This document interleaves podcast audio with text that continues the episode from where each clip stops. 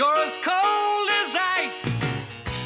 You're willing to sacrifice our love. Salut à toutes et à tous, bienvenue pour ce 18e épisode de la troisième saison de Code Facts. On fait un petit peu différemment euh, cette semaine, puisqu'on va d'abord s'intéresser au match qui a eu lieu entre les deux titans du championnat, Zug Zurich.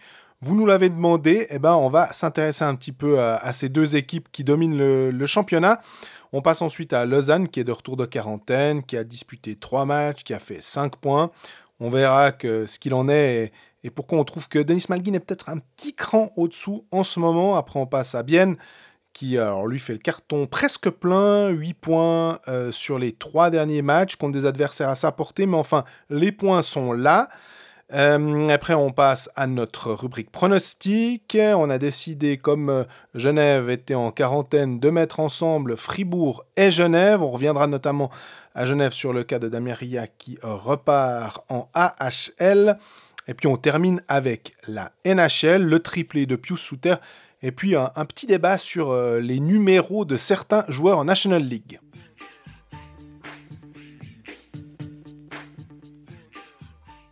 Salut Greg, Salut Jean-Fred, comment ça va? Ça va bien et toi? Ça va, je dois faire un mea culpa. Il n'y a pas si longtemps, j'ai dit s'il y a là une équipe qui perd un moment 4-0 et qui va finir par gagner le match 7-6, on sait que ça ne peut être que Fribourg.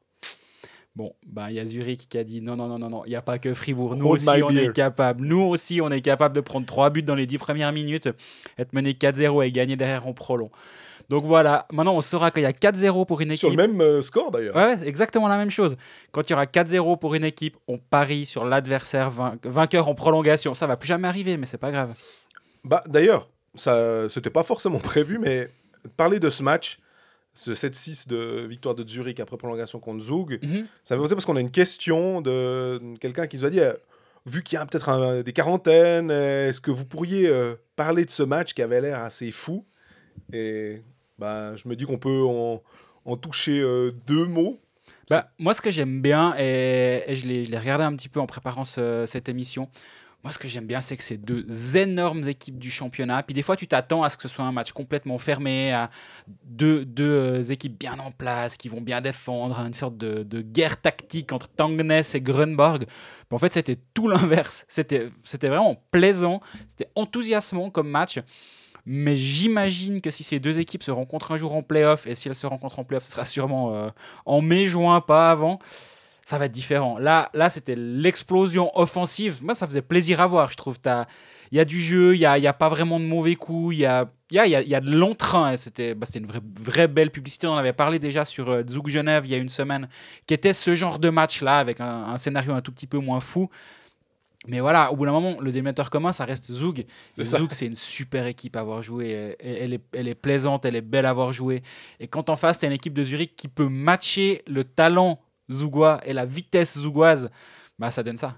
Avec, euh, en fait, a- c'est drôle parce qu'il y a une constellation de stars, c'est peut-être un, un mot un peu fort, mais on s'attendait aussi en voyant le potentiel offensif de Genève. On disait, ah, mais quand ils arrivent à marquer, euh, euh, en tout cas, plus de 5 buts, c'est complètement normal sur le papier. Tu vois le contingent.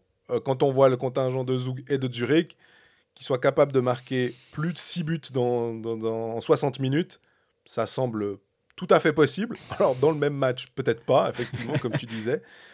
Mais Bah, euh, surtout quand tu vois que Zug, c'est 30 matchs. Euh, avant, avant ce match d'hier, il y avait euh, 29 matchs et puis euh, 62 buts encaissés. Et Zurich, c'était 29 matchs et 71 buts encaissés. Ça fait partie des bonnes défenses de la ligue. Mais voilà, c'est les, deux- meilleures attaques, ou presque. Il y a juste Davos, euh, l'inconstant Davos, mais c'est des, des offensives incroyables. Quatre lignes ultra équilibrées, des étrangers dominants. Ben voilà, ça donne ça. puis tu te souviens du dernier Zug euh, Zurich? Je je sais pas si c'était le dernier, mais en tout cas, il y en avait un. Il y avait eu 8-2 pour, euh, pour, Zug. Zug, Zug avait mis une square on avait mis deux coups sur coup à Zurich, en fait. Exactement. Euh, et puis euh, McLeod à l'époque jouait encore euh, avant qu'il reparte pour la NHL. Je pense que là, quand tu prépares ton match, tu es en train de penser que Zurich, il y a. Tu avais parlé de, fac- fra- de facture ouverte entre, entre les, les, les deux- équipes la dernière fois. Maintenant, je- j'essaie de me souvenir des. C'était Genève, euh, Genève Zug. Voilà, exactement. Euh, parce que Genève Fracture- avait battu Fracture Zug. ouverte, c'est euh, Calvin. Et Dario Vutric. Facture, par contre, c'était avec Genève. le 4-0 de Genève contre Zug, voilà, bah là il y avait ce 8 à 2. Puis quand il y a 4-0 euh, après euh, je sais plus combien de minutes de jeu, Après 24 minutes. ouais là, là, tu, tu, tu sens en fait les, les factures s'empiler en fait sur le, le bureau de Grunborg. Exact. Mais ce qui est intéressant avec Zurich, c'est que depuis, depuis le match 1 de la saison, il y avait ce duo Rowe-Andrighetto qui, qui fonctionnait très bien en début de saison. Euh, Andrighetto a continué à faire ses points, à produire, mais Garrett Rowe était vraiment pas terrible. Et là, maintenant, il y a eu un changement. Euh, Andrighetto a été placé avec euh, Dennis Hollenstein et Simon Bodenman.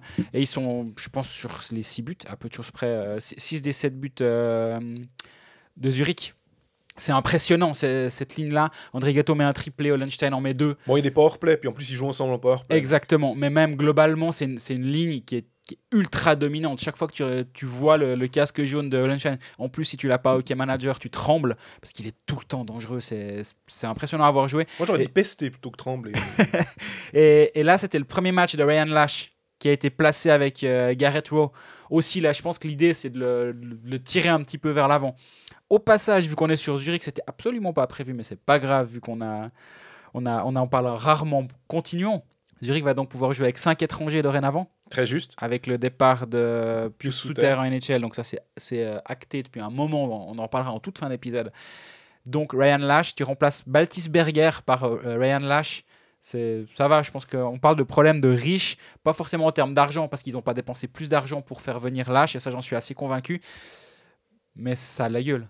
Surtout que tu avais très justement parlé de Marcus Kruger, qui est un excellent joueur. Peut-être qu'il va pas euh, marquer 6 points par match, mais en tout cas, qu'est-ce qui fait du bien euh, en tant que centre défensif? Bah, Là, si je dis pas de bêtises, il l'a placé à l'aile, hein, avec, euh, justement avec euh, Rowe qui est resté centre et, Et Lash de l'autre côté, et ouais. Kruger qui est en, en ailier. D'ailleurs, Andrighetto aussi a été placé au centre, ce qui prouve que des fois, ces positions, euh, que tu les mettais liés ou centre, si les joueurs ont du talent. hein. Comme avait dit, euh, j'en ai déjà parlé à ce micro, euh, c'est la position, elle compte à l'engagement, mais après, une fois que tu as... Et en, et en zone défensive, mais une fois que... Et offensivement, ben après, euh, voilà, c'est assez égal. dans- Dans un, dans un jeu de flow comme le hockey, c'est vrai que c'est moins important.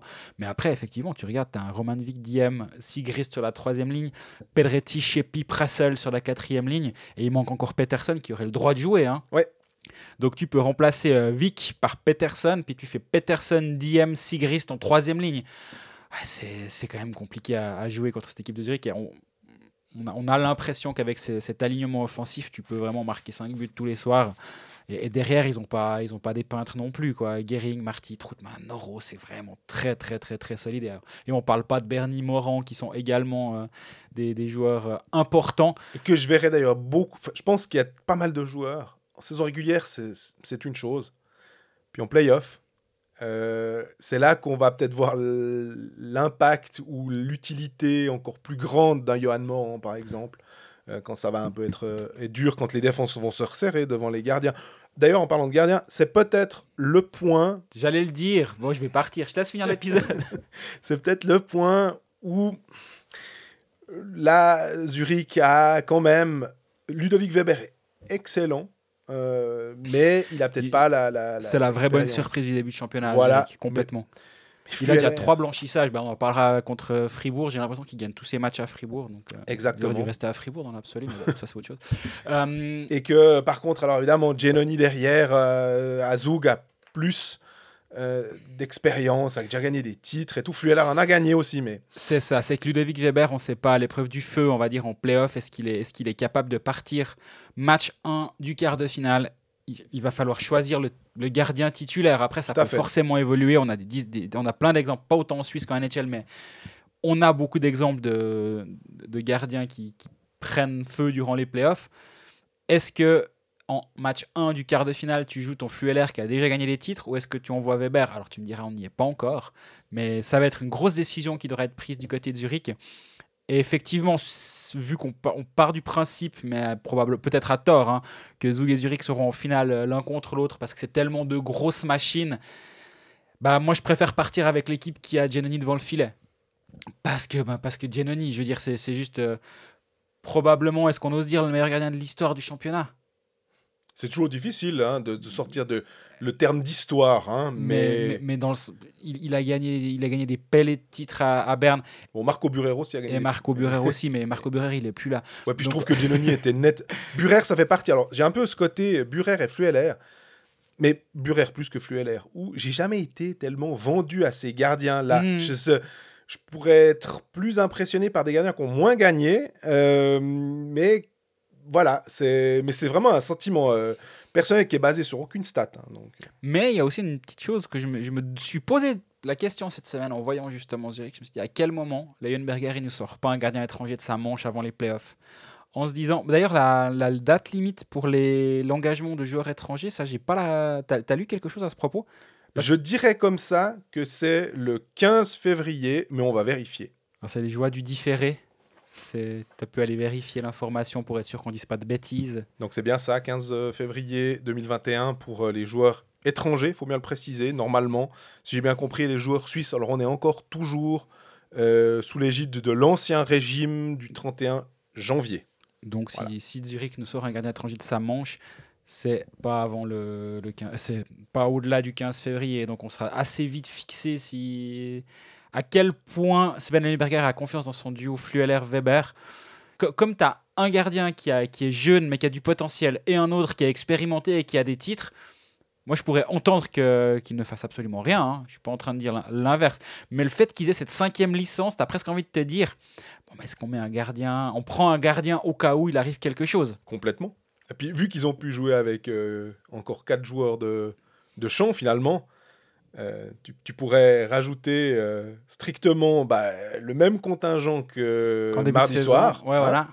Et plus, alors à la place de Flueller ou de Weber, un gardien étranger, ouais, Est-ce que- tu es meilleur? J'en sais rien. Par contre, euh, c'est une, une police d'assurance assez, assez intéressante. On se rappelle que l'année passée, c'était allé chercher Frederick Peterson 2. Mhm. Du coup, s'il y a des gardiens qui s'appellent Garrett Rowe ou bien Marcus Kruger, moi j'irai voir de ce côté-ci si, si Sven Lindberger est taquin.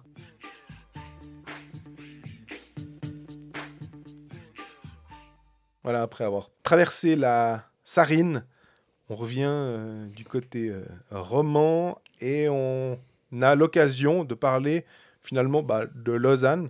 Ça faisait un Parce moment. que- hein. Ouais, je crois que c'était depuis 2019, peut-être un truc comme ça qu'on en a plus parlé. Euh, trois matchs, du coup, pour euh, le LHC. Un 6-0 à Ambry de retour de quarantaine. Le lendemain, à 1500 mètres d'altitude euh, à Davos, euh, défaite 3-2. Et puis victoire 2-1 euh, au tir au but, de nouveau contre Ambry.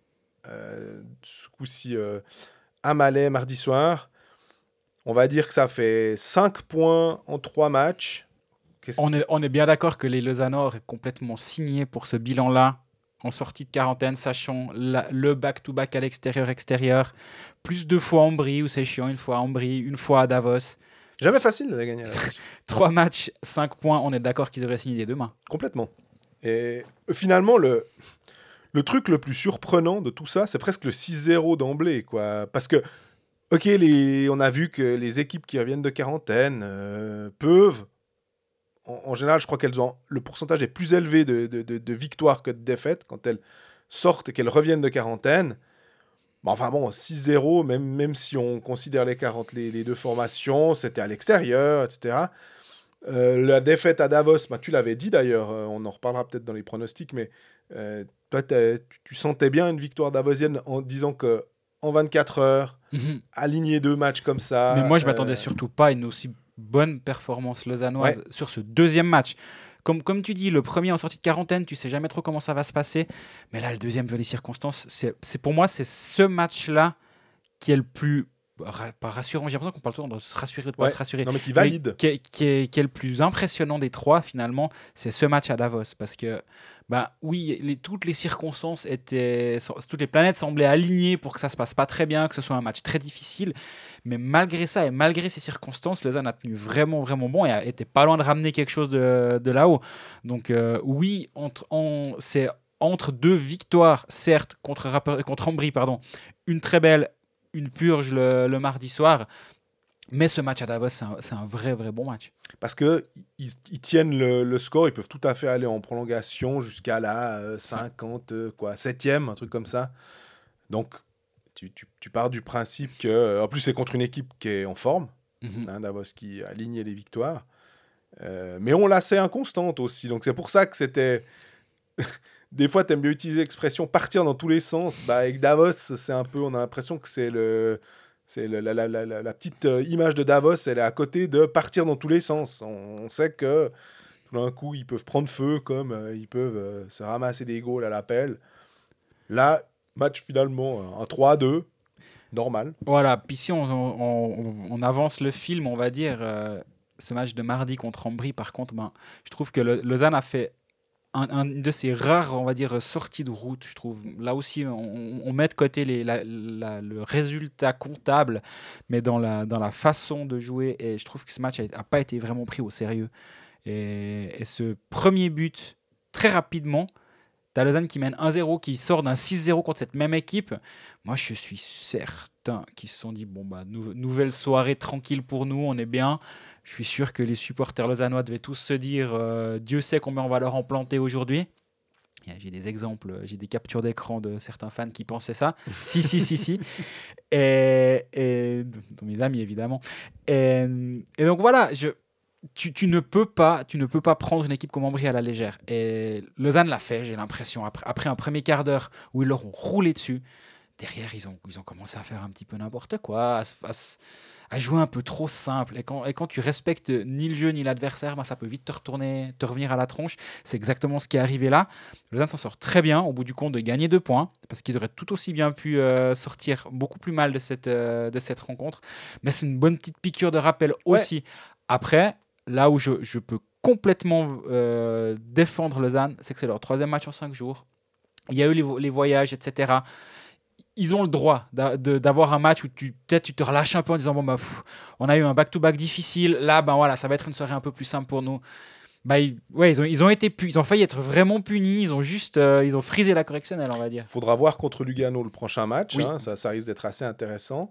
Mais il y a deux événements aussi, peut-être pour euh, expliquer ce, mon coup de moins bien pendant le match. C'est bah, la pénalité de 5 minutes plus match de Barberio.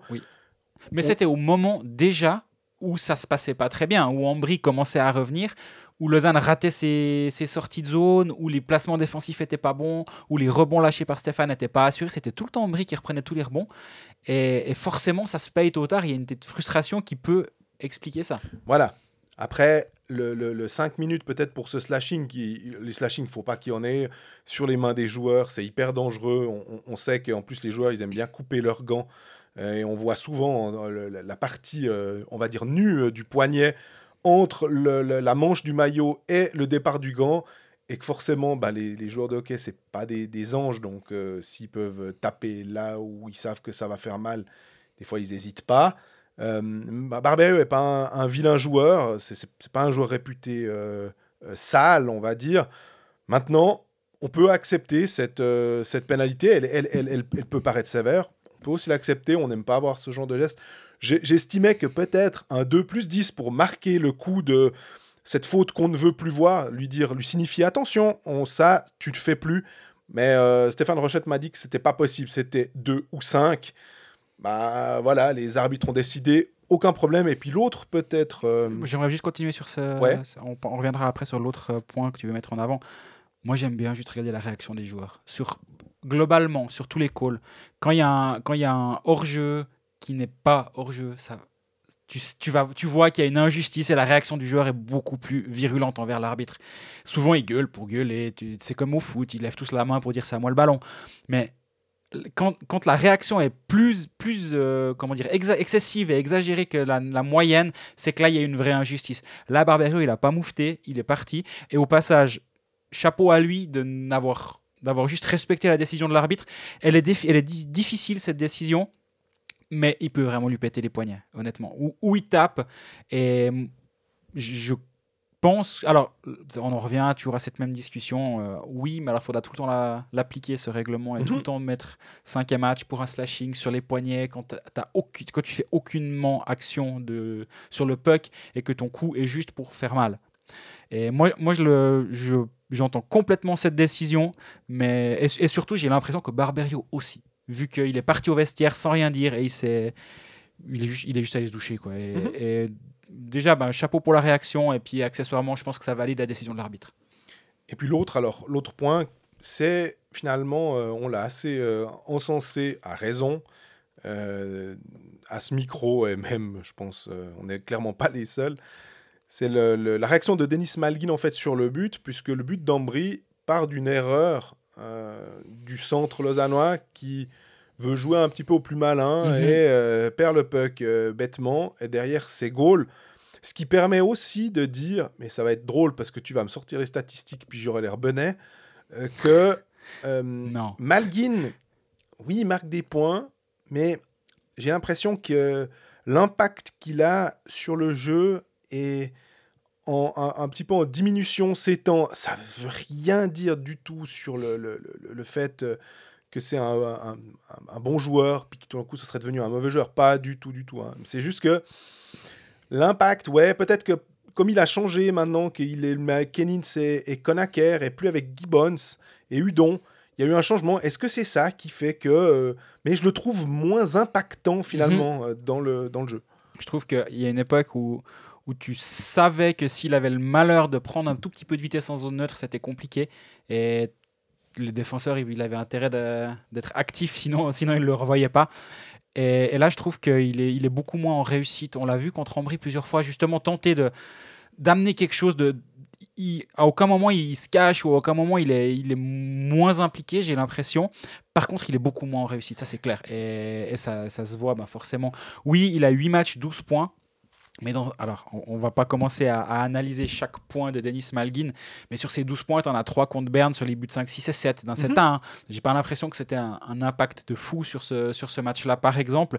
Mais comme tu disais très justement avant, au-delà des points, c'est plutôt une impression globale de manque de réussite. Ça ça change rien sur le, la qualité du joueur, comme tu dis. Mais je oui, il y a Je un- sens moins létal. Tu sais, des fois, on a l'impression que il va tenter le, le- le tir. Là, il va peut-être plutôt chercher la passe. Il Mhm. va plutôt chercher à mettre en, en lumière ses coéquipiers plutôt que de prendre euh, finalement le jeu à son compte, ce qui est tout à son crédit. hein. Des fois, on- les joueurs qui veulent sauver un peu la bande euh, à, à tort en voulant faire tout seul, très bien. Mais euh, Mais c'est une occasion pour d'autres de, de sortir un petit peu euh, aussi la, de- du bois, on va dire, euh, ces, ces prochains temps, si, si Malguin n'est pas aussi bon. Après, voilà, tu as bah ouais, Gibbons qui, qui, est, qui fait une bonne dévi- déviation sur euh, l'ouverture du score. Lui, il est quand même globalement et constamment à niveau. Oui. Et donc, donc je, con- je conçois aussi l'idée de, de le mettre sur une autre ligne avec Berti et Joris. Je l'aime bien, cette ligne, globalement. Mais oui, Kennins, euh, Malguin, Konaker, en ce moment, c'est un tout petit peu compliqué avec Malguin qui. Ouais, qui- je- je ressens exactement la même chose que toi. C'est c'est pas une question de, de, de bon ou de mauvais match, c'est une question de ouais, d'e- d'efficacité et de peut-être même de, de confiance hein, finalement. Ouais, ouais. Où, à un moment, il était vraiment en pleine confiance et tu avais vraiment l'impression que c'était. est-ce que ça a été cassé par cette quarantaine aussi, cette confiance finalement et...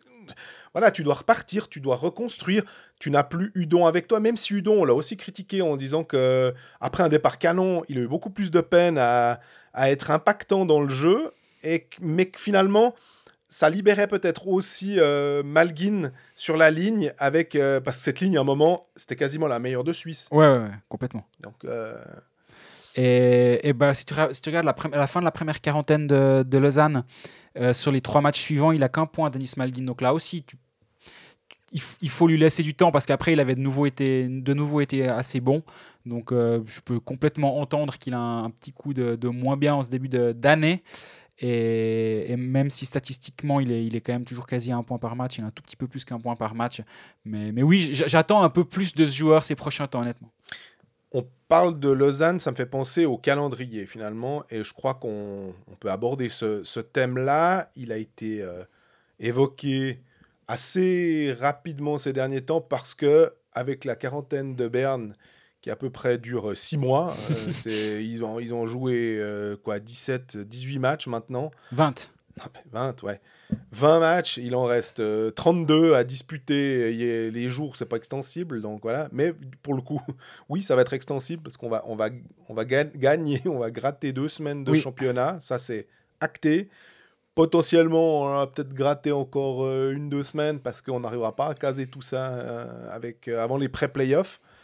Euh, ça, va être, euh, ça va être chaud finalement parce qu'on aura des équipes qui vont pouvoir, qui vont devoir rattraper des matchs. Donc, il y aura un certain rythme qui sera normalement jouable, même si ce sera chaud. Mhm.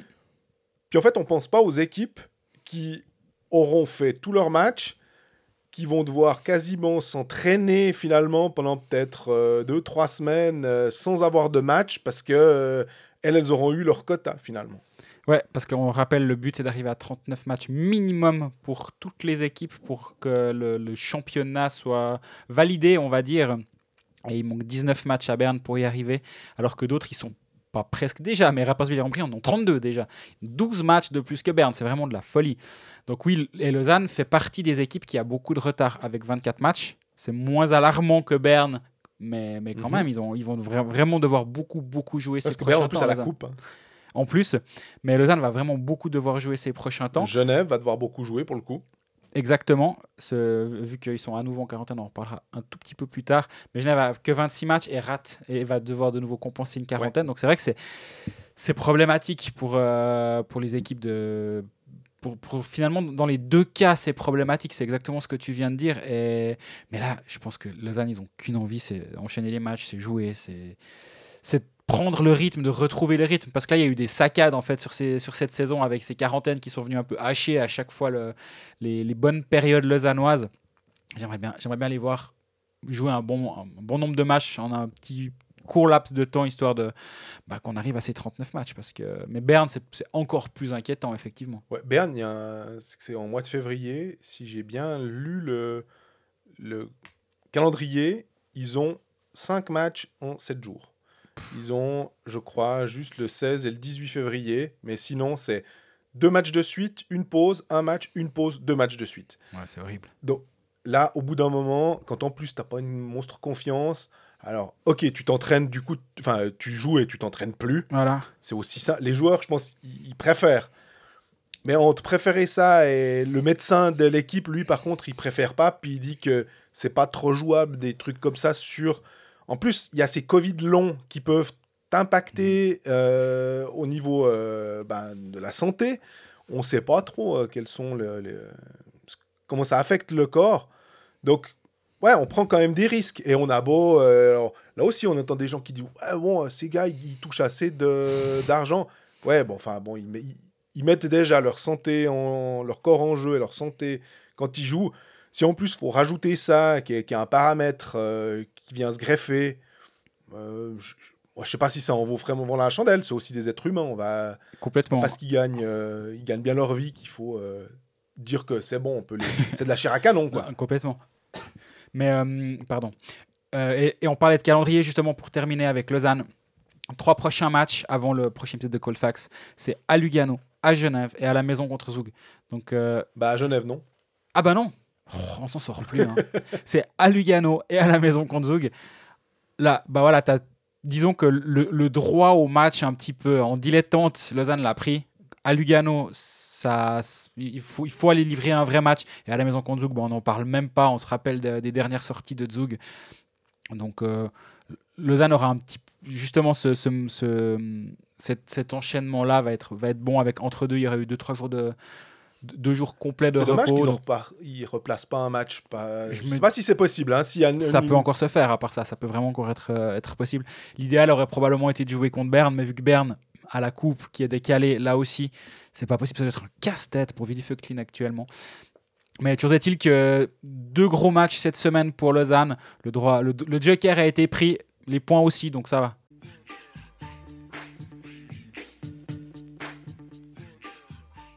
On passe à Bienne, qui euh, marche plutôt bien. Quoi. Trois victoires euh, et depuis le dernier épisode. Donc euh, 3-1 contre Rapperswil, 4-3 contre Ambry, et puis 3-2 tir au but contre Rapperswil. Ça fait 8 points, quasiment le carton plein. Euh, je me rappelle qu'on avait dit, euh, bah bien, on verra, faudra qu'il ils profitent de leur calendrier favorable sans être dépréciatifs envers les adversaires, mais que au vu du contingent, au vu du truc, normalement Bien était quand même favori de ces matchs et, ben, Bien fait ses points. Sixième maintenant au classement, mine de rien, ils sont devant Genève Servette. Alors oui, ils ont quatre matchs de, de plus, mais ils sont quand même, ils les gagnent les matchs maintenant. Exactement. Ouais, là, bon, on disait, quand tu joues deux fois Rappersville, deux fois Ambry, une fois Langnau en six matchs, il y a juste Davos, bah, c'est leur seule défaite d'ailleurs, qui est plus imprévisible, mais sinon c'était cinq matchs contre des équipes euh, classées entre, entre 9 et 12. Bah, si, si, tu ne fais pas les points à ce moment-là, tu les feras jamais. Bien a parfaitement profité du calendrier, mais je dis pas ça de manière, euh, comme tu dis, c'est S'ils ont un calendrier facile, c'est qu'à un moment, il était moins facile.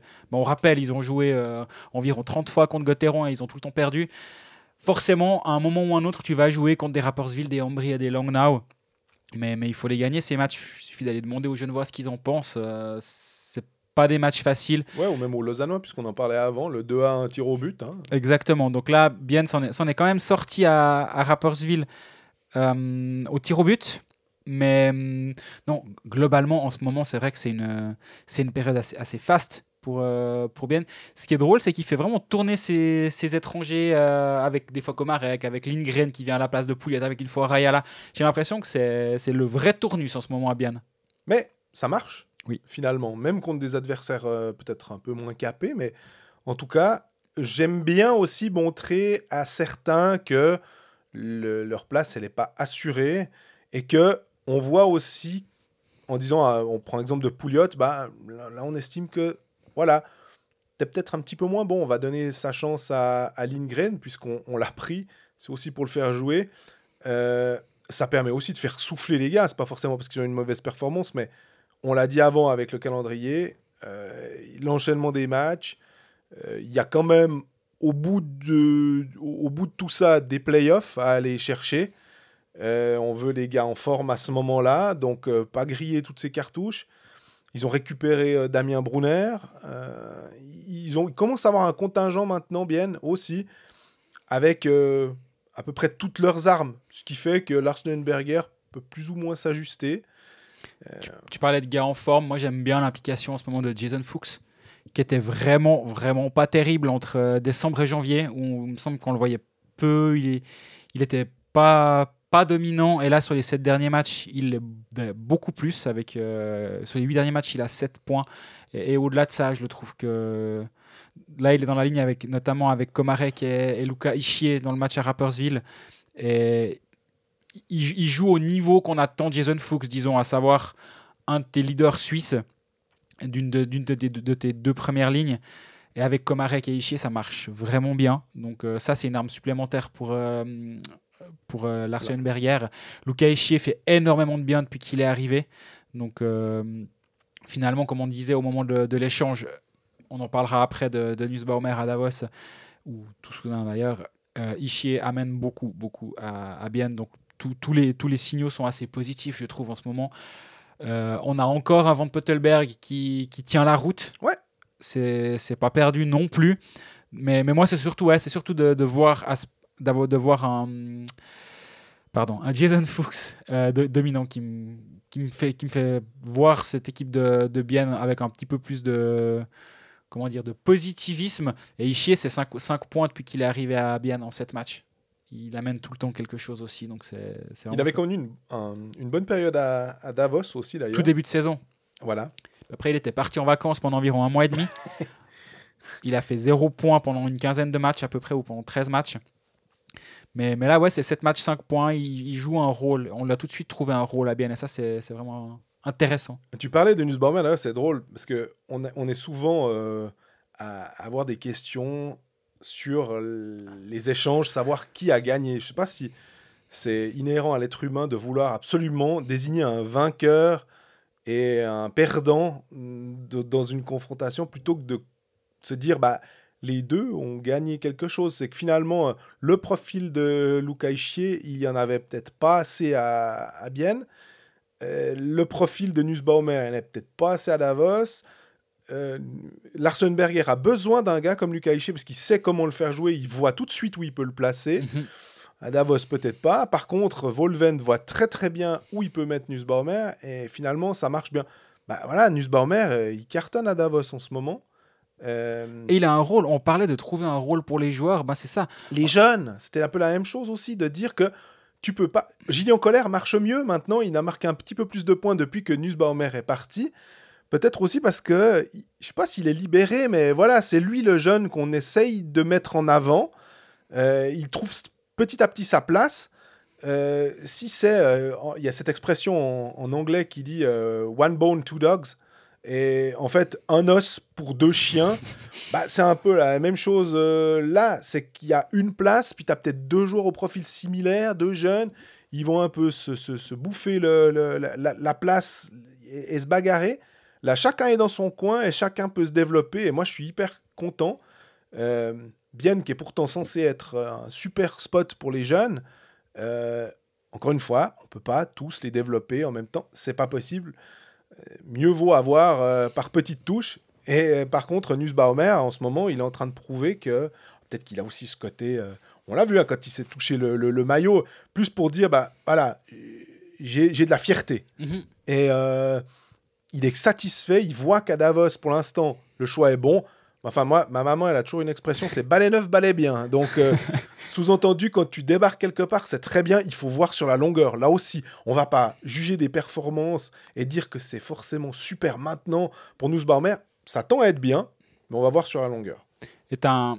Je voulais juste revenir sur un joueur qu'on voit pas forcément beaucoup en termes de statistiques. À- Au début, oui, mais maintenant un tout petit peu moins, c'est Constantine Komarek. Mhm. mais, mais il fait beaucoup de choses justes, je trouve, ce joueur. Et il gagne ses engagements. Il est présent sur les power play, il est présent en box play beaucoup aussi. Et, je trouve que c'est un, c'est un vrai. Un vrai plus pour cette équipe euh, de Bienne, ce d'autant plus que bah, tu peux compter sur cinq étrangers, quitte à de temps en temps sortir Lindbaum également, parce que euh, récemment c'est pas arrivé, mais, mais avec euh, Moser qui joue bien, avec les défenseurs qui sont de retour de blessure, NHL Moser. hein. oui, bah, il, a en tout cas euh, la- il va en tout cas dans cette direction. Ouais. Non, mais là, de nouveau, c'est euh, de, de lire euh, deuxième, euh, c'est écrit deuxième choix, mais je pensais plutôt, deuxième ronde. J'avoue que j'étais très étonné de lire ça dans le journal du Jura parce que une deuxième ronde, donc on, parle de des, des- des- avec 32 équipes, des choix 33 à 64 pour un joueur qui aura 21 ans au mois de juin et qui donc aura 21 ans à l'heure de cette draft, future draft de 2021. J'ai rarement vu un joueur euh, aussi âgé être repêché aussi, euh, aussi tôt, en fait. C'est qu'on se souvient comme... euh, on, on a Mark Streit qui a été repêché à 26 ans au 6e ou 7e tour.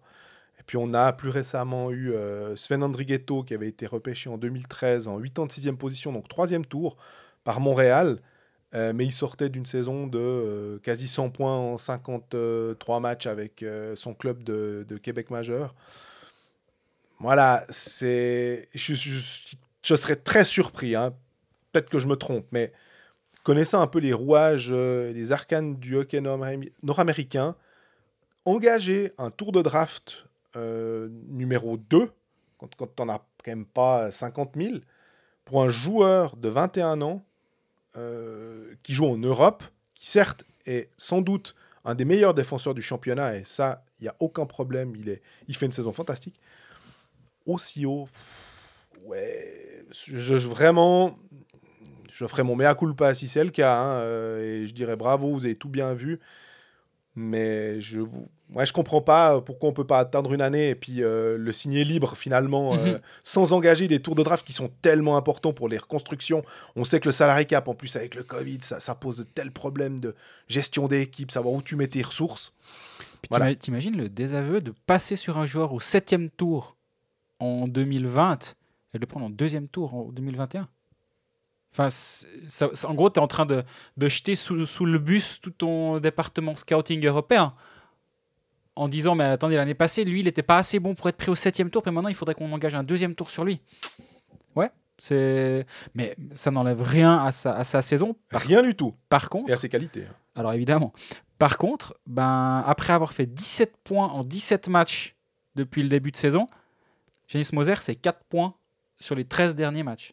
Quand même, offensivement, la production est quand même un tout petit peu, un tout petit peu, est sacrément en baisse Mhm. sur euh, depuis depuis mi- mi-décembre, depuis Mais fin là décembre. aussi, moi, ça me, ça me choque mais, pas. mais ça me choque pas. La- moi, je pense que ce, ce point par match sur les 17 premiers matchs, c'était juste beaucoup, c'était juste intenable sur le long terme. Je veux dire, c'est pas Maxime Noro offensivement. hein, je dis, euh, je pense défensivement, c'est pas. Max. Défensivement, c'est pas Maxime Noro non plus, mais là, par contre, c'est quelque chose de positif que je suis en train de dire. Et, et par contre, le 4, matchs, euh, 4 points en 13 matchs, vu tout ce qu'il a comme temps de jeu en powerplay actuellement, là aussi, je pense que c'est pas sa vraie valeur. Tout à fait. C'est un peu plus là au milieu, mais on en revient plus à 30 matchs, 21 points. Là, je commence un peu plus à me dire, ok, là, c'est une très belle saison. C'est une saison qui est un, supérieure à, sa, à ce qu'on doit attendre d'un joueur comme lui. Mais le, le 17 matchs, 17 mois, c'était presque absurde. Puis je voulais aussi euh, bah, regarder un peu le contingent parce que bah, là aussi dans le journal du Jura, il parlait de la signature probable de Luca Conti. En tout cas, que les deux parties étaient euh, euh, intéressées à, continuer leur collaboration et qu'il n'y ait pas de raison qu'entre personnes intelligentes, on ne trouve pas un arrangement.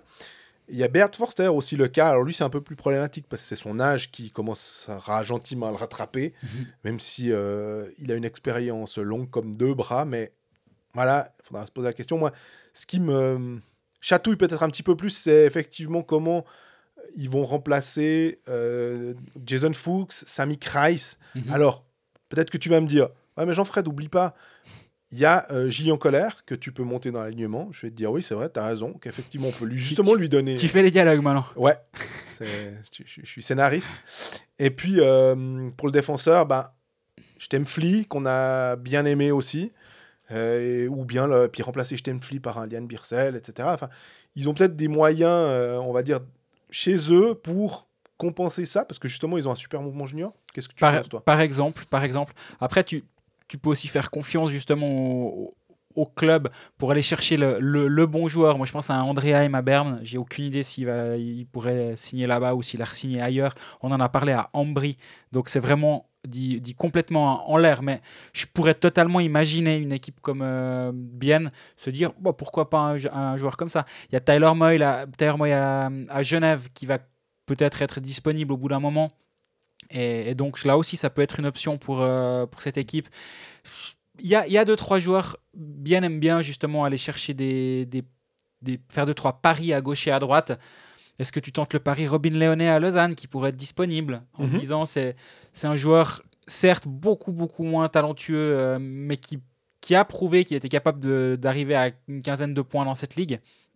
Pourquoi Qui est pas cantonné un rôle en général en quatrième ligne donc, euh, ou de surnuméraire. Donc finalement, euh, lui redonner une place dans un top 9. Exactement. Il y a, Pourquoi il y a deux, trois pistes. Ou alors après, tu as un Yannick Albrecht qui est, qui est aussi en rumeur à Berne. Et je pense que Bien aura un petit peu d'argent à disposition quand même avec le départ de, de Jason Fuchs. Moi, j'aime beaucoup ce joueur. Peut-être que je suis biaisé aussi et j'ai l'impression que tous les clubs devraient s'y intéresser et c'est pas le cas. Peut-être aussi. hein. Mais il y, y a encore deux trois, deux, trois joueurs à aller chercher. Nico Duner. Nico Duner, ouais, ouais, même si, je sais pas, j'ai des petites voix qui me disent qu'il aurait signé à Rappersville. Donc, euh, malheureusement, euh, je crois que Nico Duner n'est plus sur le marché, mais j'ai pas encore eu la confirmation de ça. Dommage, dommage que personne prenne une chance sur Nico Duner, mais c'est pas grave. On a fait le, le point Nico Duner de cet épisode. euh, la semaine prochaine, j'essaierai d'avoir l'information exacte. Mais si, ouais, il y, a, enfin, il y a- certains joueurs, il faut oublier. Yannick Sender, il va pas quitter Zoug. Il y a, il y a plein de choses qu'on peut déjà être assuré pour la, pour la suite, mais il y a encore quelques jours à aller chercher pour bien, je pense. Jouer sport, un jeu de la loterie romande. On passe à nos pronostics. Si vous euh, suivez Greg, ben, vous êtes millionnaire, à peu près. Si vous me suivez Non, moi, vous ben, vous, me maudissez. Et vous êtes refait de ce que j'ai fait perdre au début de saison. C'est différent. Tu avais choisi euh, une victoire de Lausanne à Ambry. On en a parlé dans la section Lausanne, euh, sortie de quarantaine. Alors, tu avais parié, je crois, que sur la victoire euh, sèche. Elle était sèche pour le coup. hein, le 6-0, on aurait même pu mettre des handicaps. Mais c'était la cote était très sympa en victoire euh, simple après 60 minutes. Donc ça suffisait largement. Tu m'avais interdit de prendre Lausanne parce que quand tu m'as posé la question, tu prends qui? J'ai dit Lausanne. Puis tu m'as dit, oh, tu, tu- tu m'embêtes, euh, c'était ce que je voulais prendre. Je dis, ah bon, bah alors euh, je prends autre chose, alors je prends euh, Genève. Voilà, je me fais honteusement avoir. Et Non, puis, C'était l'un ou l'autre. La dictature, c'est pas ici. Et euh, j'avais pris Genève à, à Fribourg en pensant que le- les Genevois pourraient euh, euh, continuer leur, leur, leur bon parcours euh, contre Fribourg après avoir un, un- un très très beau euh, 4 à 1. euh, une très belle victoire qui, qui m'avait impressionné. Bah, pour le coup, Fribourg a gagné. donc, est-ce Ouais, que cette année, J'étais aussi parti dans, dans, dans mon compte personnel sur Genève également. Je pense que c'était pas un mauvais pari. Et ce, ce- enfin, ça peut dans les deux sens. J'ai quand même l'impression, on en parlera après sur, sur Genève. Ouais. Cette semaine, petite euh, carte. euh, avec par contre, je voulais aussi Oui. dire, je t'ai euh, pourri pour le, le- le fait que j'ai pas le droit de prendre Lausanne, mais par contre, tu avais dit, euh, je vois bien Lausanne euh, gagner à Ambry et derrière perdre à Davos. Euh, je t'ai suivi sur les deux paris, euh, c'était c'était bien vu, effectivement. C'était bien vu, je m'en sors quand même un tout petit peu bien parce que moi j'aurais dit. Si Victoire plus nette. Hein. J'aurais dit victoire plus nette de Davos, honnêtement. Mais- mais bon.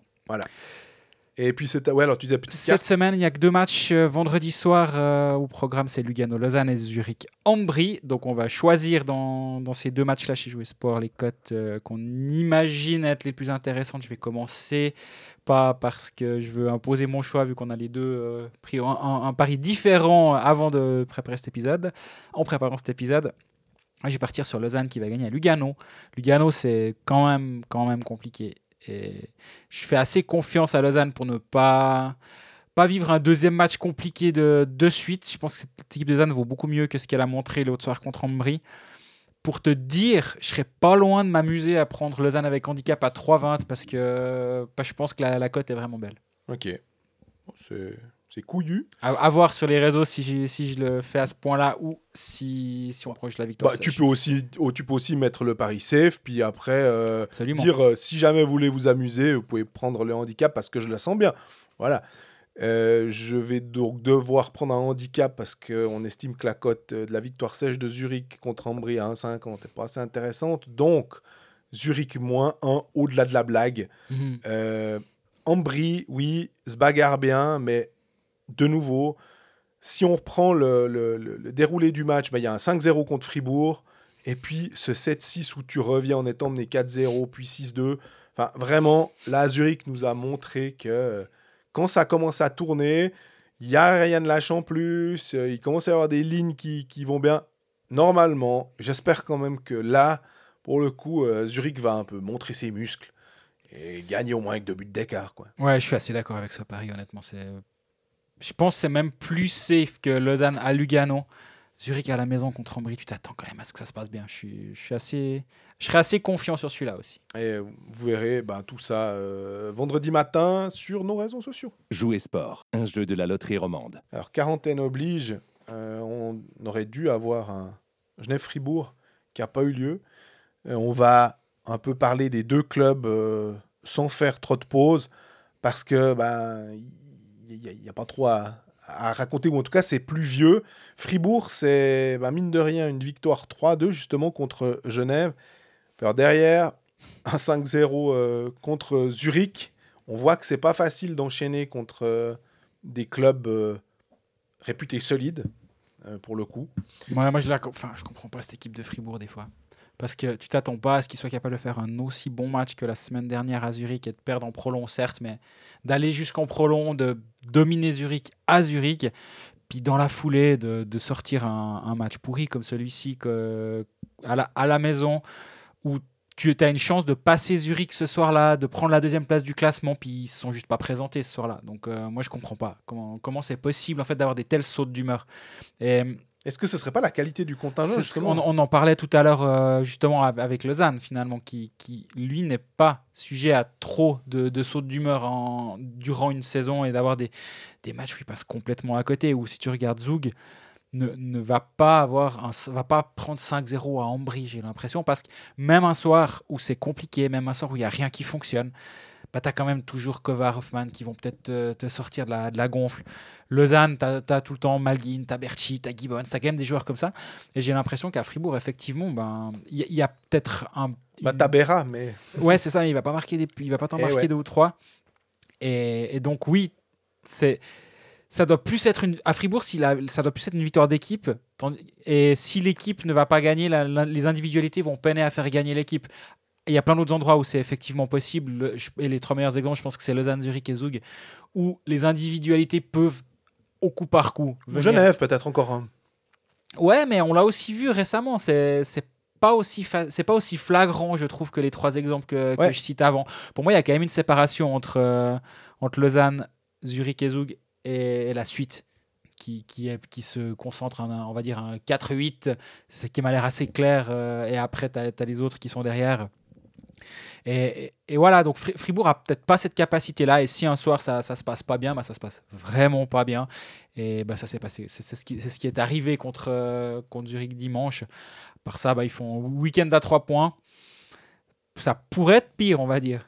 Moi, c'est la défense, des fois, euh, qui me. Bah, elle m'a surprenait au début. Je me disais, Hum, si je devais mettre un talon d'Achille, euh, ce serait évidemment, euh, logiquement, Paul Gardien. L'attaque, elle avait l'air de tenir la route. C'était quand même plutôt la défense. Et que finalement, de temps en temps, il y a un truc, mais je pense que sur le 5-0, euh, le 0 montre que l'attaque n'y était pas non plus. C'est ça. Donc, c'est c'est- c'est pas, il n'y a, pas forcément à, à- à mettre en lumière que les errances défensives, mais on a eu, euh, notamment à l'occasion des 6-1 euh, contre Lausanne aussi, des fois, c'était un coup c'était Marc Planalp, euh, un Mhm. coup c'était peut-être euh, un, un autre joueur en défense, ou des fois le bloc finalement défensif qui est pas dedans. On a l'impression que, que tu disais, ouais, soit ils sont concentrés à mort, ils, ils font bloc, ils sont en équipe, ou même, le 4-0 contre Davos, ils arrivent à retourner finalement. Mais à un moment, tu, tu- tu te dis, oula, c'est quoi Il y, y a trop d'erreurs pour que, pour que ça passe. Puis c'est peut-être ça aussi qui nous fait dire que par rapport aux trois autres équipes que tu, que tu citais avant, c'est, ouais, il y, a, trop de sautes d'humeur en fait euh, et, de, et de pétage de, plomb en fait euh, par saison quoi. Dans, les points positifs, je retiens quand même Philippe Fourer qui, amène vraiment beaucoup depuis qu'il est de retour. Et ça s'est remarqué contre Genève. Et c'est là où, où je la comprends pas, cette équipe non plus de Fribourg. C'est que si tu regardes le match contre Genève, euh, victoire 3-2, Fribourg mène 3-1 vers la 35e. Juste après, euh, il y a le 3-2 euh, rocambolesque de Timothy Cast, juste pour ceux qui, est- qui n'ont pas suivi. Le, le but, le puck est clairement derrière la ligne, mais personne ne voit ça sauf Desharnais qui, Elle préposée au. Ouais, qui cache le puck euh, sous Retobera, ni vu ni connu. Il y a un joueur qui m'a dit Ouais, sur la glace, on était là, faut aller engager, faut aller engager, parce que faut pas qu'il revienne à ce but. En gros, en rigolant, en disant bah, entre, eux, ils savaient que, mais voilà, si les arbitres n'ont pas vu.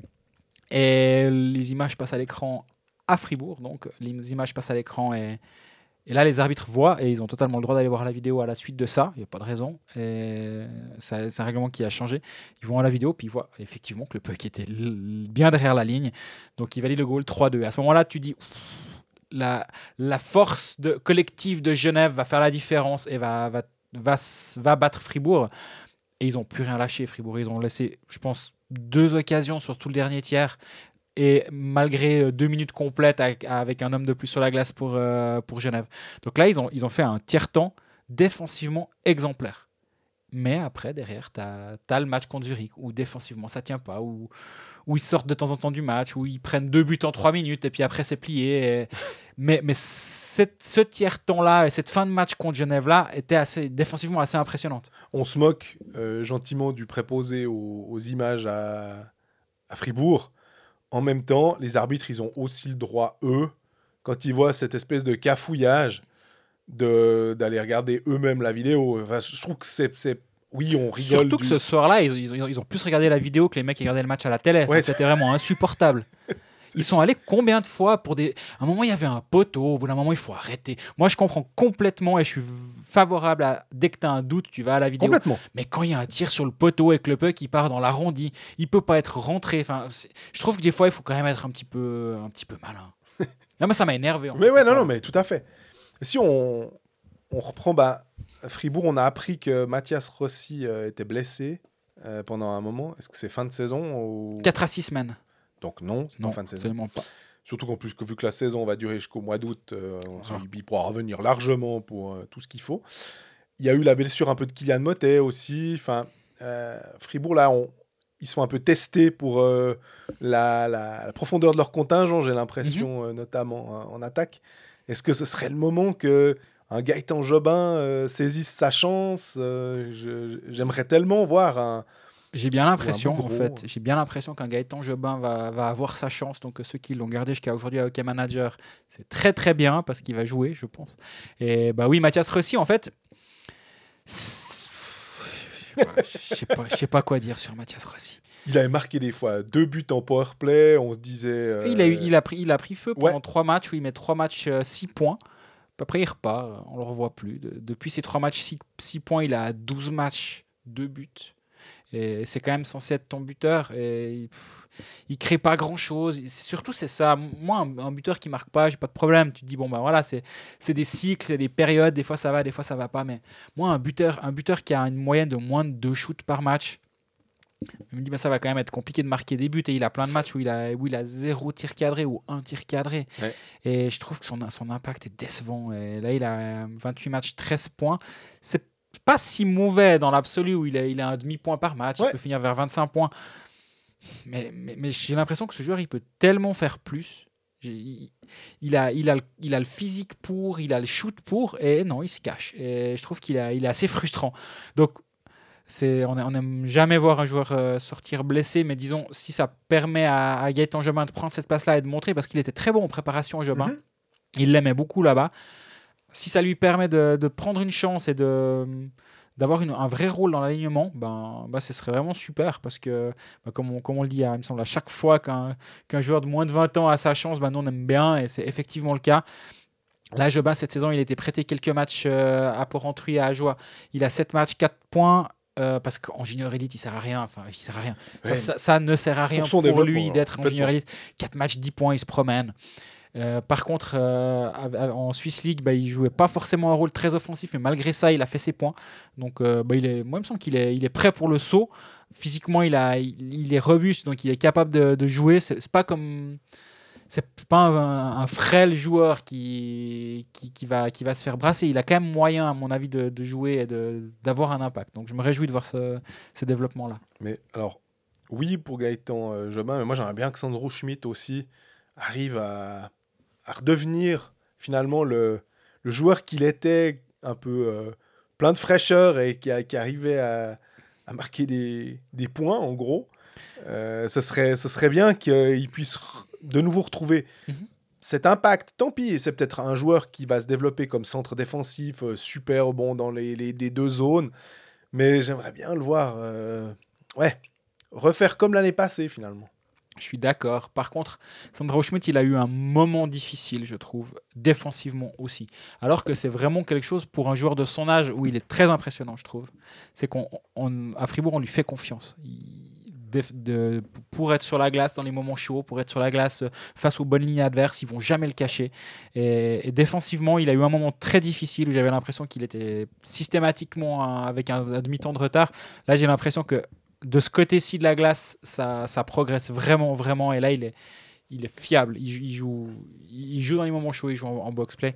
Donc, est-ce qu'à un moment ou un autre, on lui a aussi un petit peu dit écoute, bonhomme, euh, commence déjà de ce côté de la glace à être irréprochable.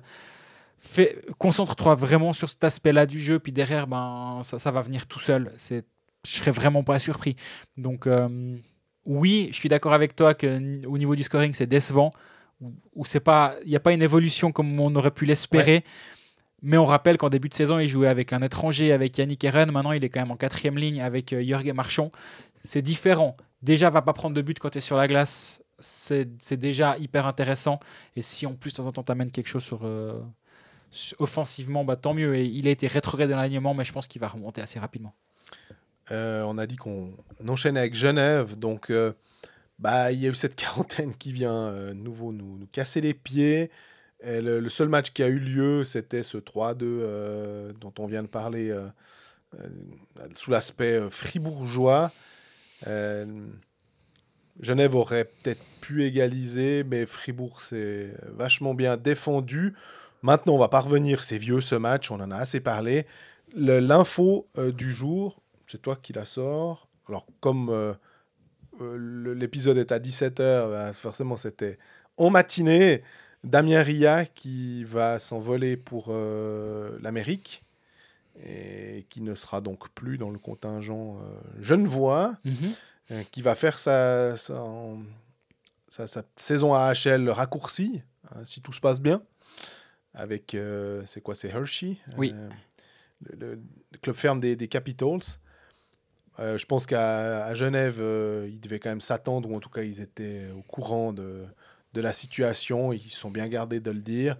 Nous, on en parlait dès le début de la saison, quand il y a eu, avant le transfert, enfin, il y avait eu Ria qui venait pendant un moment et il y avait Tyler Moy. Et on était là à se dire, mais Tyler Moy, quelle intelligence quand euh, Ria partira, euh, il y aura Tyler Moy. Et ce qui était drôle, c'est que finalement, la, le- le- la place de Ria avec Vermin et Omar, on pourrait dire que maintenant, il, il- euh, Aymon a changé cette ligne, mais Omar est avec Moy. Donc euh, finalement, ce, ce- ce shooter droitier est toujours euh, avec Linus Omar. Mais Oui. tu disais avant aussi, on part du principe que vous écoutez tout, mais ceux qui n'ont pas entendu la partie biennoise, euh, tu disais qu'un Tyler Moy, qui n'a toujours pas signé à Genève, pourrait être une option euh, pour un autre club, pourquoi pas Bienne. Euh, donc euh, voilà, maintenant Moy, alors je pense qu'il a tout ce qu'il faut pour se mettre en valeur. Bah, depuis le début de saison déjà, j'ai l'impression. Il est à 26 matchs, 13 points. Et, et Tyler Moy, il a 25 ans déjà. Et euh, quand tu le signes, il va- avoir, il va avoir 26 ans au début de la saison prochaine. C'est censé être son prime, on va dire. Son, ses meilleures années Ouais. sont censées commencer. Et on attend quand même toujours qu'il fasse ce pas. Là, tu as raison, il joue avec Winnick et puis Omar. Moi, je m'excuse, mais. On peut pas te mettre nu en valeur, je pense. Là, alors, euh, bah, dans ce cas-là, si tu ne performes pas avec Winnick et, et Omar, bah, c'est- que tu n'es juste pas, à niveau- t'es pas, t'es pas assez bon. Enfin, c'est juste que tu n'es pas un joueur qui peut devenir dominant dans la ligue parce que. Parce que ouais, tout, tout est réuni pour. Mais, mais voilà, effectivement, le, revenons déjà sur le, le départ de, de Damien Ria.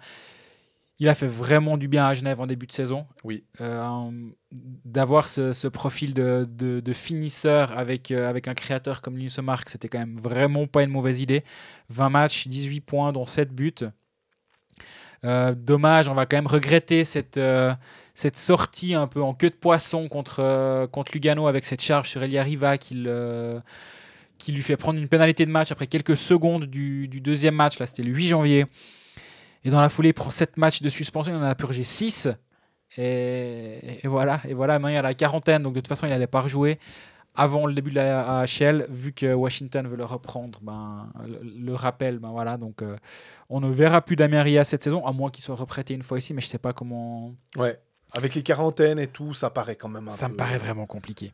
Donc euh, bah, pour lui, en tout cas, c'était une très très bonne option de, de rejouer, de jouer à ce niveau-là pendant 20 matchs, de pouvoir hum, être prêt finalement. Parce que là, si, si tu joues, euh, si, tu arrives dans un camp en ayant eu 20 matchs de- d'une top league dans les pattes, ça aide quand même vraiment par rapport à, des Canadiens ou des Américains qui, qui seront restés au pays et qui n'auront pas joué de hockey de compétition durant presque une année. Perlini, je crois, que si je dis pas de bêtises, c'est depuis le mois de mars qu'il avait plus joué de match, quoi. Donc, et pourtant, il est alors sacrément impressionnant.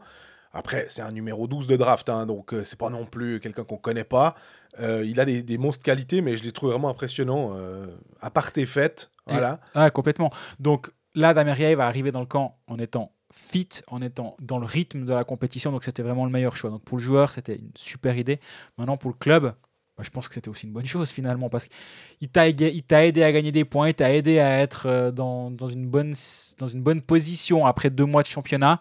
C'est un tout petit. Genève descend un tout petit peu. Genève a un petit peu moins joué aussi ces derniers temps, alors avec les quarantaines. Mais, euh, globalement, ça, a fait du bien. Maintenant, il va falloir le remplacer. Euh, Eh, mais qu'est-ce que j'aimerais voir Smirnov? Là, je trouve que. Non, mais tu sais, c'est un peu le côté. Euh, Il y a l'occasion. Alors, c'est dommage que ce soit des départs contraints. Qui te... J'aurais bien voulu que, que, Patémon donne sa chance à Smirnov avant, avec Ria, avec Moy. Euh, mais ah, c'est compliqué pour lui et j'ai l'impression que si c'est donné maintenant, bah, en tout cas, il faut qu'il la saisisse, saisisse cette chance si on la lui donne. Mais ouais, je, suis un peu. Je suis déçu, quoi. C'est pour Smirnov. Ouais, qui était blessé aussi récemment. Donc, euh, ça, ça pourrait être aussi l'occasion pour lui. Mais oui, avec lui, il y y a Patrick qui joue euh, toujours un petit peu plus. Est-ce que tu remontes Vermine à la place avec Winnick et, et Omar parce que tu te rends compte que, que Tyler Moy ça va pas, mais dans Ouais, ce cas-là, ça, ça affaiblit ta ligne qui est excellente avec Richard et Noah Rudd. C'est pas évident là. Mais bon, on en revient finalement tout le temps à Marco Miranda, non, Ouais, mais Finalement, un épisode où je parle pas de Marco Miranda en première ligne à Genève, c'est pas un vrai épisode de Colfax. Non, mais j'aime bien. Le, le- le- je comprends tout à fait. Maintenant, effectivement, il y a Winnick qui peut Oui. jouer ce rôle un peu euh, tout terrain et qui peut aller mettre une bonne charge, qui, qui- qui est vraiment euh, hyper utile dans toutes les facettes du jeu. Donc, ça, avec Winnick, ça, requiert moins cette, ce besoin d'avoir un joueur physique qui viendrait euh, aider les créateurs et à leur faire de l'espace. Hmm, Peut-être qu'avec Winnick et Miranda, ça fait vraiment deux gros bons Hmm. hommes euh, avec Linus Omark. Je sais pas. Mais toujours est-il que la, la, la succession d'Amien Ria va être intéressante à suivre. Il y a aussi un Arnaud Ria. Euh, D'ailleurs, pour ceux qui suivent euh, ma nouvelle, euh, elle, elle a été mal illustrée avec une photo d'Arnaud Ria qui a déjà remplacé Damien Ria dans la photo sur le site dans un- durant un petit moment. On a eu un petit bug interne. Mais voilà, est-ce qu'un Arnaud Ria peut aussi prendre un petit peu de place dans cette équipe? Parce que c'est quand même un, un profil pas totalement euh, différent de, de Damien. Peut-être, je dis pas le mettre en première ligne, hein, mais il va Mhm. pouvoir gagner un peu plus de temps de jeu et donc progresser lui aussi. On verra. Exactement. Je pense que tout est dit sur Genève.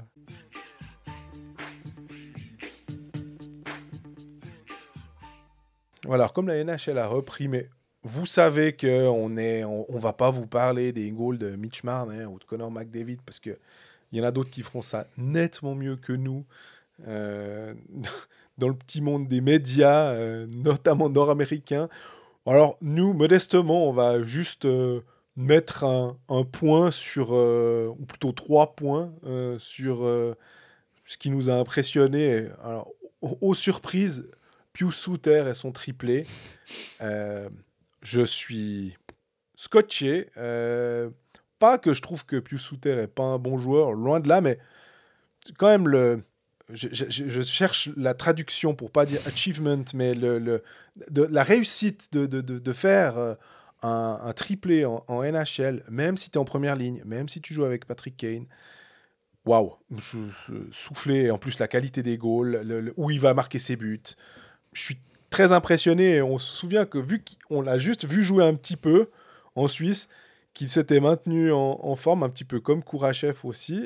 Je suis, je sais pas si toi tu as été scotché en, en voyant le matin euh, les news disant qu'il avait fait un triplé. Oui, alors il y a forcément le triplé, euh, c'était c'était en plus un dimanche avant de s'endormir. Donc on, Oui, c'est on- juste. on l'a même suivi euh, sur les réseaux en même temps, disons, en direct. Contrairement à souvent des, des, des- Ouais. trucs qui se passent la nuit.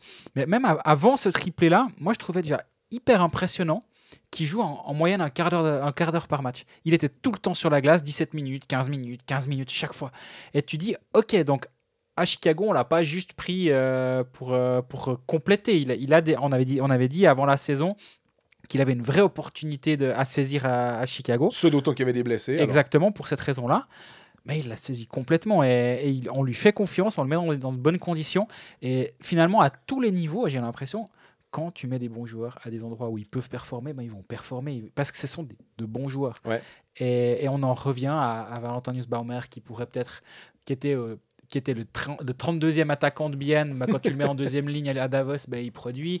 Et il il y, a, y a des exemples qui sont très nombreux. Donc là, finalement, un Pius Souter, tu le mets euh, dans de bonnes conditions à Chicago, il, il a moyen de, de produire. Alors après, il faut non plus pas s'emballer. Sur, euh, sur ces sept matchs, il a trois buts, tous le même soir contre Détroit. Sur tous les autres matchs, il a qu'une passe décisive. Il n'est pas non plus en train de brûler la ligue. Par contre, pour, son, pour ses débuts en NHL, c'est vraiment impressionnant, oui. Et puis, euh, ça prouve aussi que, ben voilà, 24 ans, partir en OHL, parce qu'on rappelle juste, c'est- assez exceptionnel. hein. Saison 2014-2015, euh, il est à Guelph, en OHL. Il finit euh, 4, 5, 6, 7, 8e compteur, non, 8e buteur, pardon, euh, de la ligue. Devant lui, c'est Joseph Blandisi, Alex DeBrincat, donc coéquipier à Chicago, Dylan Strom, Mitch Marner, Connor McDavid, Andrew Maggiapane, Tyler Bertuzzi, Pius Souter. Dans tous ces noms, je pense qu'on en connaît à peu près tous, euh, même sans trop suivre la NHL comme ça d'un œil. Il y en a six qui nous parlent euh, avec Mhm. Pius Souter. C'est vraiment, vraiment une, euh, bah, déjà une, une- une sacrée euh, collection de noms. Et voilà, c'est en 2015. Il revient à Zurich. On se dit, ah ouais, bon, il revient en Suisse, euh, ok, on verra. Euh, peut-être qu'il va, il va repartir, le fameux truc, il va repartir. bah oui, il repart. Mais lui, il repart après être devenu MVP du championnat, euh, avoir prouvé qu'il pouvait tenir euh, une des deux premières lignes en Suisse. Et on verra si ça. hein, c'est- là aussi, comme tu l'as dit, l'échantillon, c'est 7 matchs, Mhm. tranquille. Voilà. Les signaux sont ouverts, il joue, il a du temps, on lui donne de quoi faire. À Chicago, ils sont en reconstruction, donc euh, ils attendent pas non plus à gagner la Stanley. C'est vraiment super. C'est, je suis content pour lui parce qu'il a choisi, euh, voilà, il, a choisi la bonne équipe. Donc euh, c'est aussi une façon de dire pour les, autres joueurs suisses, bah, attendez peut-être un moment et puis partez pas à 21, 20, 22 ans. Après tous les, comment dire, tous- les développements so- sont, différents, hein, mais j'aime bien le développement de Pius Souter. Ouais, ouais, complètement. Et dans le même temps, tu as aussi, et également à Chicago, un Philippe Kourachev Ouais. qui a deux buts depuis le début de saison. Et lui aussi, il a un temps de jeu qui est, qui est régulièrement au-dessus de- des 12 minutes, Il marque zéro but avec Lugano en Avec 13 Lugano. matchs. et il m'en marque deux avec Chicago. Comme Voilà. quoi. Comme quoi, est-ce que, est-ce que Détroit et Flor- Florida, c'est juste plus mauvais que Langnau quoi On peut se poser la question. Mais, mais, mais ceci dit, ben, là aussi, il, il va pas marquer euh, tous les soirs euh, non plus, Philippe Kourachev. Par contre, il- c'est un joueur qui est déjà à 12-13 minutes de jeu en, NHL et il a que 21 ans. Et ça, c'est vraiment impressionnant, je trouve. Et en fait, c'est drôle parce que ça m'a fait penser à une chose et je me rappelais de ce que tu disais euh, quand on parlait de ça. C'est Denis Malgin. Alors voilà, à Toronto, on a l'impression qu'il était bouché. Mais tu te dis si Denis Malgin était à Chicago, est-ce que il n'aurait pas du temps de jeu? Je pense qu'il pourrait Très possible, hein. complètement avoir du temps de jeu et qu'il ne se serait pas posé la question de savoir s'il restait en Suisse. Donc là aussi, une question d'opportunité. euh, je pense que, que- qu'un Dennis Malgin aurait sa place euh, dans un, un contingent de, de Chicago comme ça. Ouais, ouais, je suis complètement d'accord. Complètement d'accord avec toi. Et c'est presque dommage qu'il n'ait pas eu sa chance. Mais, mais par contre, bah, effectivement, c'est bien. On a déjà deux Suisses qui, qui performent dans, dans, dans cette équipe. Donc, euh, ça, fait une équipe à suivre le matin au réveil. C'est chouette. Exactement. Puis alors, moi, il y a juste un dernier petit sujet que je voulais aborder. euh, c'est euh, un peu plus, on va dire, un sujet un peu plus léger. C'est les questions des numéros. Alors, euh, je sais pas si tu as remarqué, mais maintenant, on a quatre joueurs. Alors, tu vas me dire, il y en a un, il a un maillot. le, le numéro n'est pas encore officiel, officiel, parce qu'il n'y a pas encore son nom dessus. C'est lâche, mais ils sont trois en National League à porter le 66. C'est euh, Nico Gross, c'est Gross Niklaus c'est Valentin Nussbaumer qui normalement porte le 65. C'est Marc. Oui. Donc voilà, il a dé- décalé euh, au 66. Mais alors moi, peut-être aussi parce que je suis fan de, de Mario Lemieux, puis que c'est le premier joueur qui m'a euh, donné envie de regarder euh, du hockey sur glace. Mais on a un tel respect par rapport à Wayne Gretzky et son 99, qui est retiré du hockey sur glace mondial. On ne peut pas le prendre. Euh, mais normalement, il y a un peu le, le, le- on va dire, c'est non officiel. Euh, le 66, on n'y touche pas On trop. touche pas. Ouais. Voilà, il y en a juste un, c'était un joueur des Highlanders, euh, euh, Sang, qui, oh, Sang, qui avait pris le 66, et d'ailleurs il a ramassé pas mal de, de remarques à ce propos, parce que normalement il n'était pas pris du tout. Alors en Suisse, voilà, c'est un peu plus éloigné, c'est des temps euh, plus reculés, mais tu as assez partagé sur le fait, je me dis, il y a- on a quand même d'autres numéros à prendre que ceux qui ont euh, tellement marqué, mais après voilà, c'est comme ça en hockey. Et puis en basket, alors par contre, le numéro 23 de Jordan, tous ceux qui sont euh, fans de lui le portent pour lui rendre hommage. Alors Mhm. je sais pas dans quel... enfin, ça m'intéresse de savoir aussi, ceux qui écoutent, euh, si je poserai la question sur les réseaux sociaux, si vous êtes plutôt choqués par euh, le fait qu'on utilise le numéro d'une... euh, d'un d'un type, d'une légende comme ça du hockey, ou plutôt non, c'est cool, ça lui rend hommage. Mais c'est vrai que tu si, tu regardes la. Moi, je regarde aussi beaucoup le basket et si tu regardes la NCAA, il n'y a pas une université où il n'y a pas un clampin qui prend le numéro 23. Et des fois, c'est un bon joueur et des fois, c'est n'importe quoi. Et c'est juste que voilà, il y, a une, y a moins grand, un moins grand. euh, c'est- vraiment pas une question de moins grand respect. Par contre, effectivement, c'est plutôt on, rend hommage à Michael Jordan en, mettant, en prenant ce numéro-là. Mais c'est vrai hockey, c'est si tu as le malheur de vouloir prendre le numéro 99, je sais pas si en Suisse, t'as- t'as le... si un, un joueur se disait Ah, bah tiens, euh, cette année, moi je vais changer, je prends le 99. Et je crois que c'est retiré quasiment au Est-ce niveau. est-ce que c'est au niveau mondial ou est-ce que c'est seulement crois. en NHL hein. C'est ça, NHL, alors ça c'est clair. C'est certain, équipe, oui. Voilà, mais je crois qu'au niveau mondial, parce que tellement ça, il y a eu un impact de Gretzky sur le, sur son sport qu'ils ont. Peut-être que c'est une règle, tu sais aussi, non écrite. Oui. Mais d'ailleurs, c'est assez drôle en parlant de Gretzky. Alors, c'est une polémique. Alors, je sais pas si c'est une polémique à la Klaus Zaug, mais version Edmonton, mais euh, Jesse Puljärvi, le, Finlandais qui a été drafté euh, en 4, si je dis pas de bêtises, euh, il a connu des, saisons compliquées en NHL. Il est reparti en Finlande, puis là, il est revenu de nouveau à Edmonton. Il avait le numéro 98 parce qu'il est de l'année de naissance 98. Ouais, il a pris le 13. Il y a quand même un, type dans les médias de- d'Edmonton qui a réussi à dire qu'il trouvait que c'était un scandale qu'un type porte le 98 parce que c'était le numéro à côté du 99. Le 97 de Conor McDavid, ça va parce qu'il est très très bon. Donc, euh, mais que le 98, il n'avait pas le droit. Je trouve que ça, va un peu loin et que ça devient débile à force. Ouais, je suis assez de ton avis. Là, c'est vrai que c'est un petit peu excessif. Par contre, effectivement, quand tu te présentes sur la glace avec le numéro 66, comme le- les cas que tu as cités précédemment, Gross Niklaus, Nussbaumer euh, Grosse.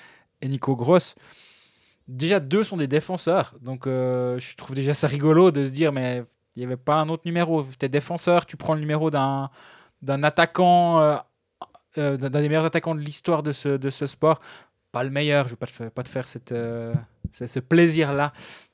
Mais Nussbaumer, tu, tu débarques avec le 66 sur la glace. Je, je trouve que c'est quand même une sorte de, de statement, même si je suis convaincu qu'à aucun moment c'est quelque chose de, de réfléchi en termes de en termes égocentriques, c'est absolument pas ça. C'est peut-être même un hommage. Il faudra poser une fois la question à Valentin pourquoi il joue avec le numéro 66. Et peut-être je vais le faire euh, dès, que je, dès que je le recroise d'ailleurs. Mais, mais ouais, c'est- tu dois l'assumer derrière. Tu as intérêt d'être pas trop mauvais avec ce numéro-là, j'ai l'impression. Au Lausanne Hockey Club, d'ailleurs. euh, Il porte a le un. 54 et il nous fait rêver Emilius Krakauskas, c'est ça? Ah, voilà. Emilius. Le 54 à Lausanne, c'est quand même un numéro, les, les fans du Lausanne HN ne me contrediront pas. C'est celui de Julien Staudenman. Et pour le porter, il y a- il y a- je suis surpris que dans l'organisation, Ils aient laissé. ils aient- que personne lui ait dit Dis donc, euh, Emilius, euh, peut-être pas en français, je sais pas d'ailleurs. Je suis Pas sûr que le 54 soit une super idée parce qu'il y a une petite historique et puis c'est pas non plus le numéro euh, 8 ou le 54, c'est un numéro que dans chaque club il y en a pas 8 qui l'ont mis dans l'histoire. Puis il y a une chanson, tu sais, c'est un peu le truc. C'est pas que Staudenman a été le plus grand joueur de l'histoire du club, mais c'est que c'est un peu le seul joueur où il y a une chanson avec le fait qu'il porte un numéro. C'est ça. Et alors après, on pourrait peut-être aussi juste euh, bêtement se dire que dans l'organisation, il y a plein de gens qui n'étaient pas là quand, quand Staudenman jouait, et donc forcément, peut-être ça n'est pas venu à l'idée de Craig McTavish, Peter Svoboda, Karel Svoboda. Peut-être, j'en sais rien. Ou alors, c'était un hommage à Julien Staudenman parce qu'Emilius Krakauskas a commencé le hockey à cause de lui. Bah, là Mais aussi, on- ce serait drôle d'ailleurs. alors, que- si c'est le cas, je pense qu'il y a un sujet parce que ce serait quand même assez improbable. Non, ce qui serait drôle, c'est que Julien, qui nous suit sur euh, Twitter, euh, à la rigueur, nous dise peut-être, s'il écoute ce podcast, ce que ça lui fait d'avoir en fait euh, son numéro porté par un autre joueur, s'il s'en fout complètement ou s'il se dit que, ouais, quand même, il aurait pu prendre le, Le le 53. 50. Ouais, c'est ça, exactement. Et est-ce que les fans du LHC vont chanter Il porte le 54 et nous fait rêver Emilius Krakauskas Je suis pas sûr. Bah, ça, faudra peut-être attendre 2000, euh, septembre 2021.